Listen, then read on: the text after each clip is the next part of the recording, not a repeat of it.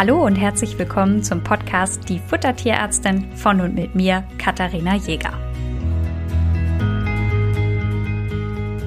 In der heutigen Folge dreht sich alles um Vitamine. Oder besser gesagt um fettlösliche Vitamine, denn Vitamine werden in zwei große Gruppen eingeteilt. Die wasserlöslichen Vitamine und die fettlöslichen Vitamine. Und heute beginnen wir einfach mal mit den fettlöslichen Vitaminen.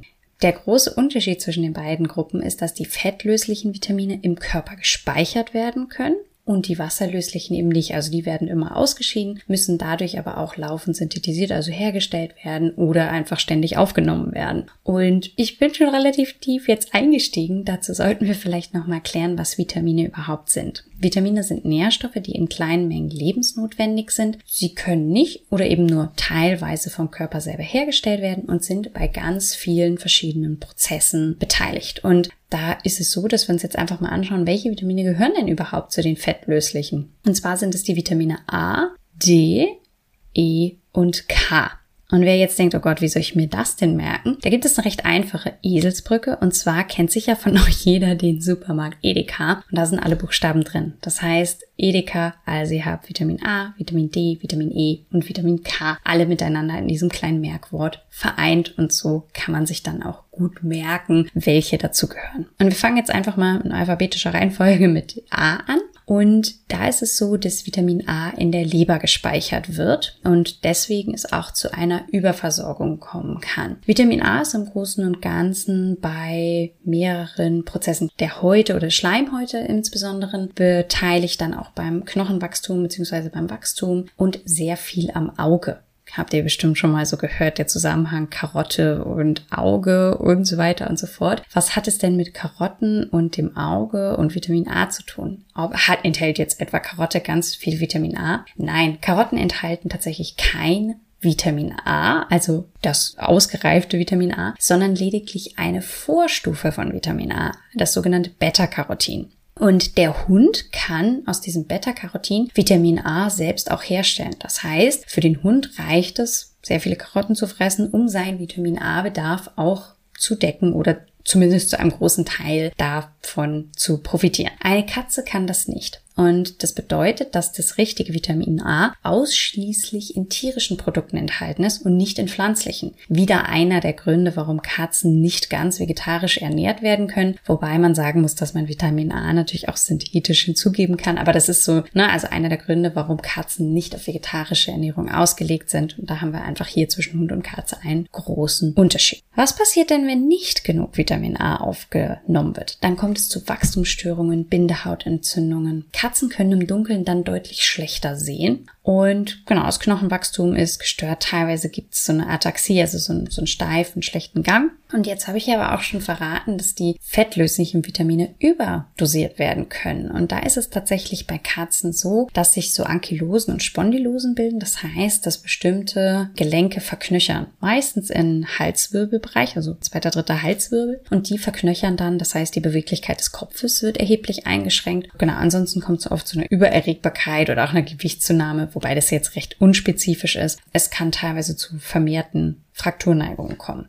Jetzt will man natürlich wissen, woher weiß ich denn, ob mein Tier genug Vitamin A aufnimmt? Naja, das kann leider nicht aus einem Bluttest herausgelesen werden, weil im Blut nur das gemessen wird, was tatsächlich gerade im Blut zirkuliert. Und das muss man einfach sagen, dass natürlich ein Großteil in der Leber gespeichert wird und da müsste erstmal der ganze Leberspeicher leer sein, damit man das genau messen könnte. Das heißt, was man macht, ist, man schaut sich an, wie viel Leber wird dann eigentlich aufgenommen und dann vergleicht man das mit dem durchschnittlichen Bedarf des Tieres und dann weiß man, ob zu viel Leber aufgenommen wird oder zu wenig oder ob man da genau auf dem richtigen Weg ist. Die größte Gefahr, die ich in der Hunde- und Katzenfütterung aktuell in Bezug auf Vitamin A sehe, ist die Leberfütterung. Denn ich habe euch eben verraten, Hunde und Katzen speichern Vitamin A in ihrer Leber. Das machen andere Tiere natürlich aber auch. Das heißt, wenn unsere Katzen und Hunde jetzt Kuhleber essen oder von anderen Tieren, nehmen sie natürlich auch eine ganze Menge Vitamin A mit auf. Und da ist teilweise entweder in Fertigfutter, also in Nassfutter oder auch in so Fertigbarfmischungen oder auch in, ja, in anderen Rationen sehr, sehr sehr viel Leber enthalten. Und das ist dann teilweise so, dass ich denke, hm, das ist jetzt wirklich zu viel Vitamin A und sollte da einfach ein bisschen gedrosselt werden. Und damit ihr da eine Richtlinie habt, ist es ein halbes bis ein Gramm Leber pro Kilogramm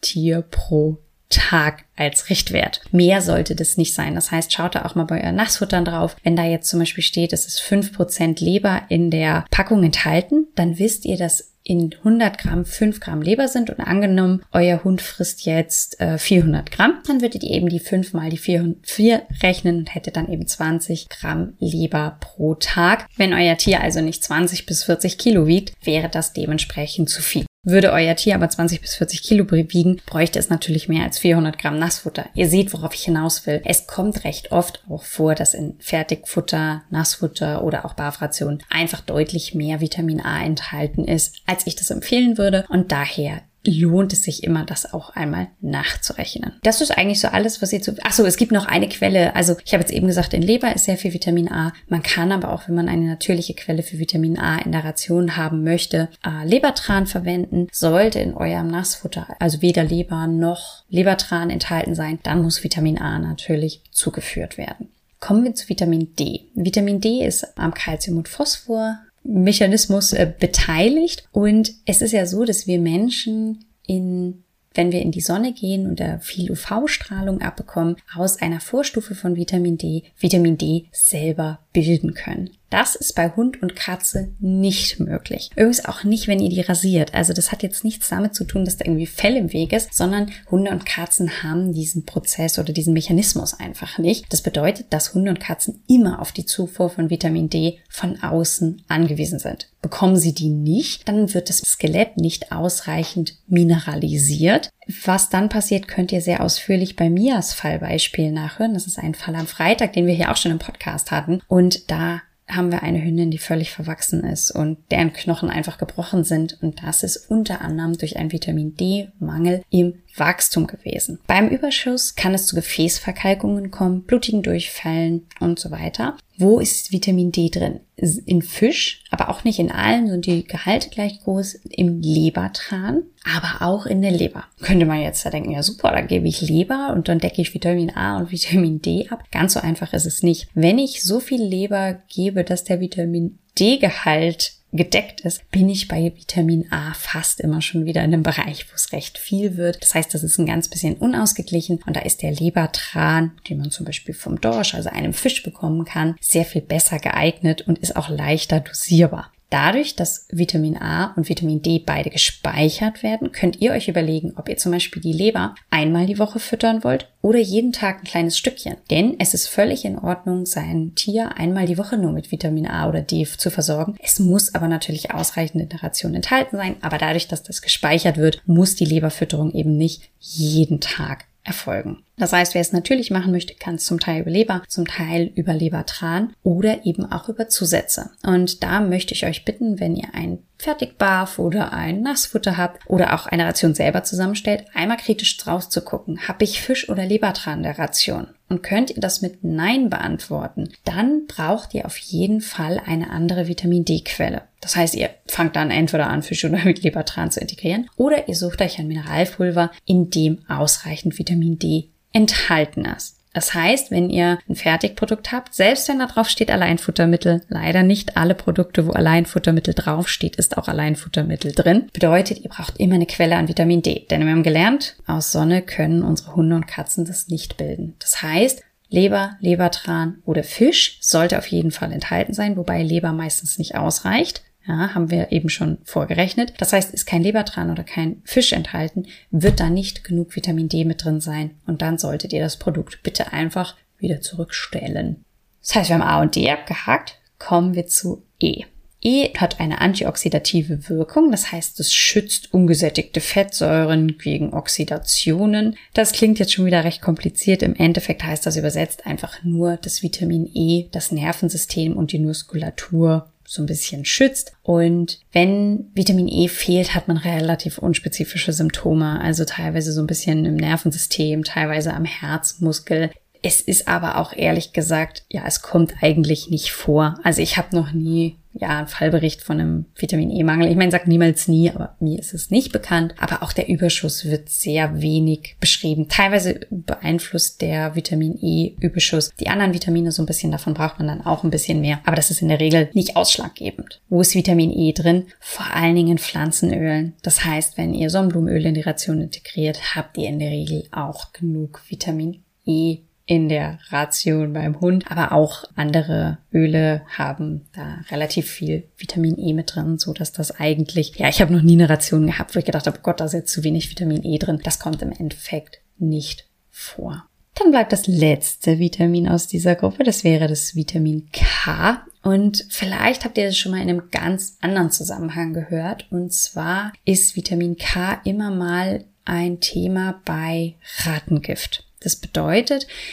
Rattengifte sind oft Vitamin K-Antagonisten, also Gegenspieler von Vitamin K, weil Vitamin K ja in der Blutgerinnung beteiligt ist. Und wenn man jetzt dieses Vitamin K aus dem Verkehr zieht oder auch generell diese Blutgerinnung ähm, verhindert, dann kommt es eben zu einer Blutungsstörung. Und eine Blutungsstörung ist dann übersetzt ein Verbluten, das heißt ein Verenden aufgrund von zu hohem Blutverlust. Und wie kann man das jetzt vermeiden und ob müsst ihr jetzt darauf achten, dass euer Tier besonders viel Vitamin K ist? Nein. In der Regel bei einem gesunden Hund ist der Mikroorganismus, der im Darm angesiedelt ist, dafür zuständig, das Vitamin K zu bilden. Das heißt, man fragt sich einmal, warum haben Hunde und Katzen eigentlich so viele Untermieter im Dickdarm und im Dünndarm? Aber das ist einer der Gründe. Das heißt, diese Mikroorganismen, und bei den B-Vitaminen werden wir nochmal genauer drauf eingehen, bilden einen Großteil der Vitamin K-Zufuhr und solange der, der ganze Darmflora in Ordnung ist, also jetzt keine chronischen Durchfälle und so weiter und so fort, ist es auch in der Regel ausreichend. Das heißt, die Mangel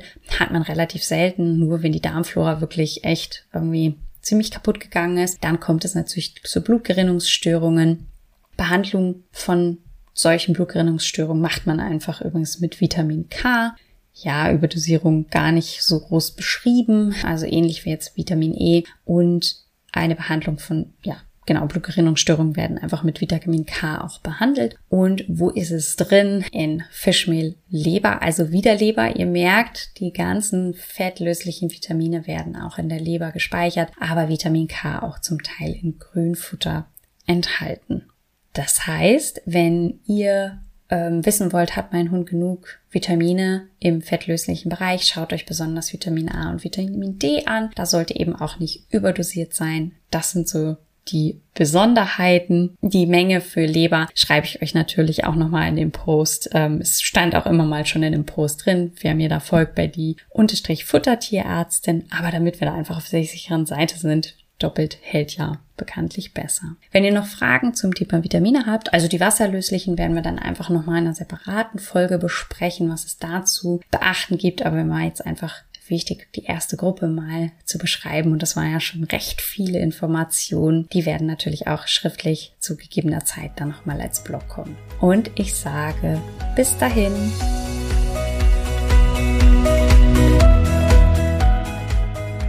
Ihr wünscht euch noch mehr Fakten zum Thema Ernährung für Hund und Katze? Schaut doch gerne bei Instagram bei uns vorbei, die Futtertierärztin.